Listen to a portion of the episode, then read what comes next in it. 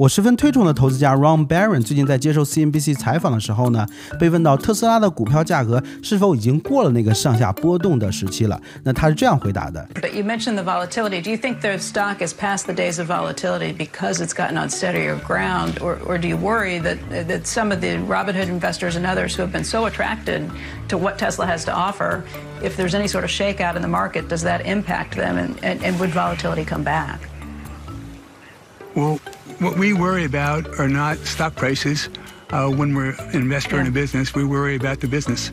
那这已经不是 Ron 第一次这样去评价股票的价格了。那实际上，几乎在每次采访的时候呢，Ron 都会这样说。We focus on business, not stock prices. 我关心的是具体公司的生意的本质，而不是股票的价格。那这短短的一句话呢，实际上就把股票市场分割成了两部分人。那一部分人呢，就是只是关心股票价格的赌徒；那另一波人呢，就是真正关心这个公司生意发展的本质，也就是我们所说的呃 fundamentals 的投资人。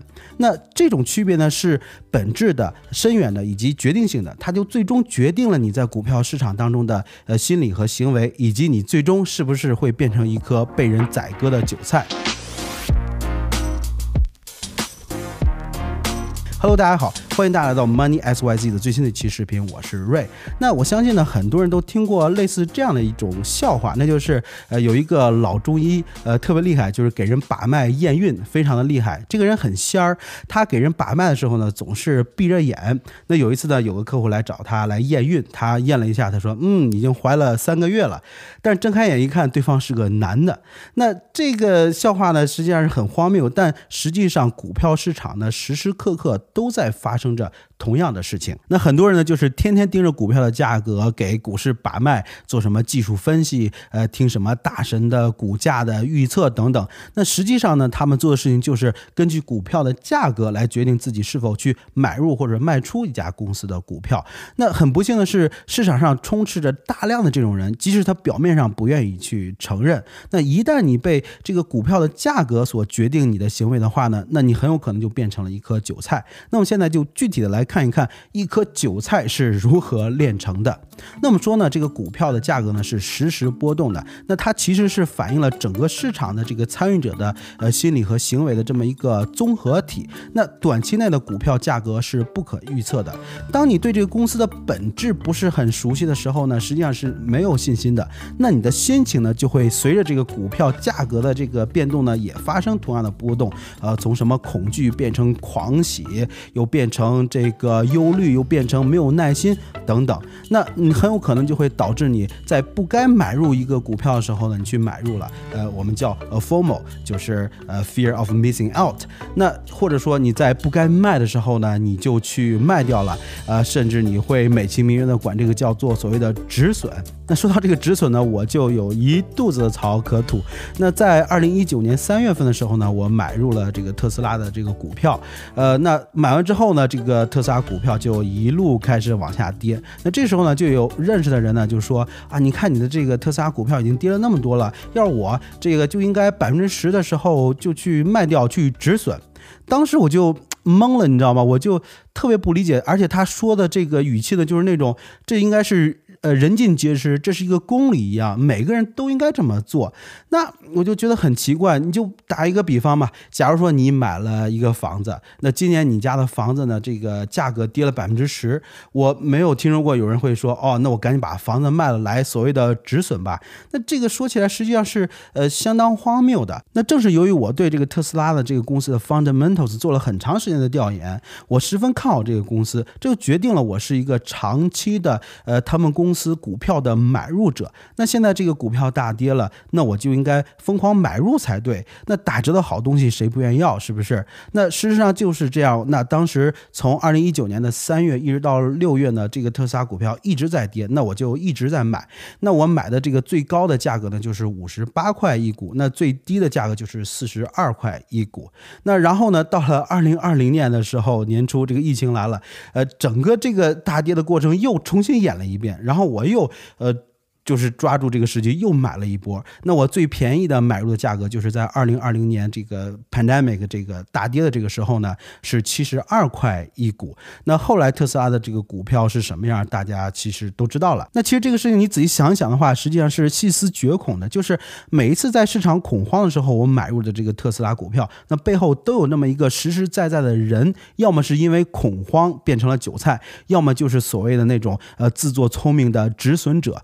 那其实说到这个止损，市面上还有很多其他的就是单纯根据这个股票价格来制定的所谓的聪明的规则。你比如说啊，这个股票如果在你手上翻倍了，你就应该卖掉；或者说呃，这个股票你已经持有了两年了，你就应该卖掉；或者有人说啊，你应该把你这个股票赚钱了，把本金拿出来，剩下呃在这里面去折腾，等等等等这些规则。那这些规则呢，实际上就是相当于是呃给人闭着眼睛把脉验孕。不管对方是男是女，那根据公司的 fundamentals 去做决定，这句话很容易说出口，但真正能够做到的又有几个人呢？那我相信看我视频的很多观众都经历了2020年年初的这个美股四次熔断的这么一个时刻。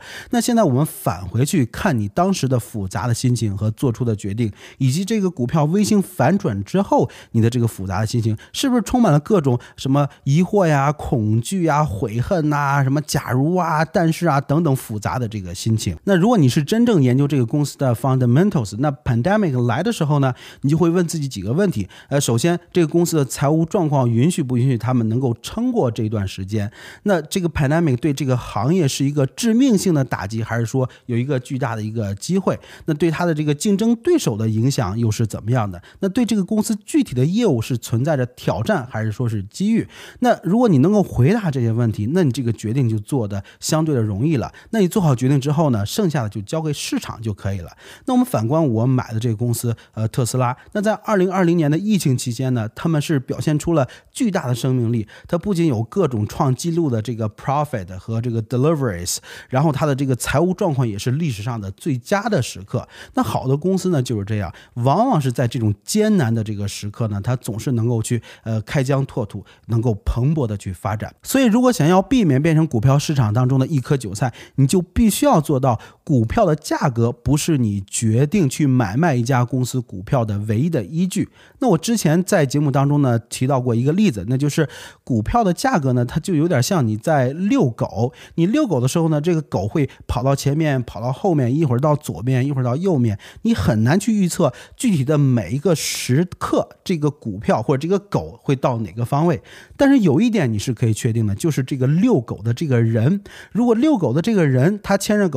它要从 A 走到 B，那最终呢，这个狗也会从 A 走到 B。那这个遛狗的人呢，其实就是我们说的这个公司的 fundamentals。那实际上呢，你去判断一个公司的 fundamentals，要比去呃预测它公司股票的走势要清晰的多。呃，你有它公司的财务报表可以看吧？你可以去买它公司的产品或者说服务，成为它的客户。你也可以去采访别的这个客户，呃，你也可以去参观这个公司，你也可以看到这个公司的创始人或者说管理者的一些。interview 或者说他的人物传记等等，那实际上如果在现实生活中让你去呃买一个房子，或者说去投资一个私人的公司呢，那这些功课你都是很自然会去做的。但是在股票市场当中呢，很多人就去忽略了这个事情。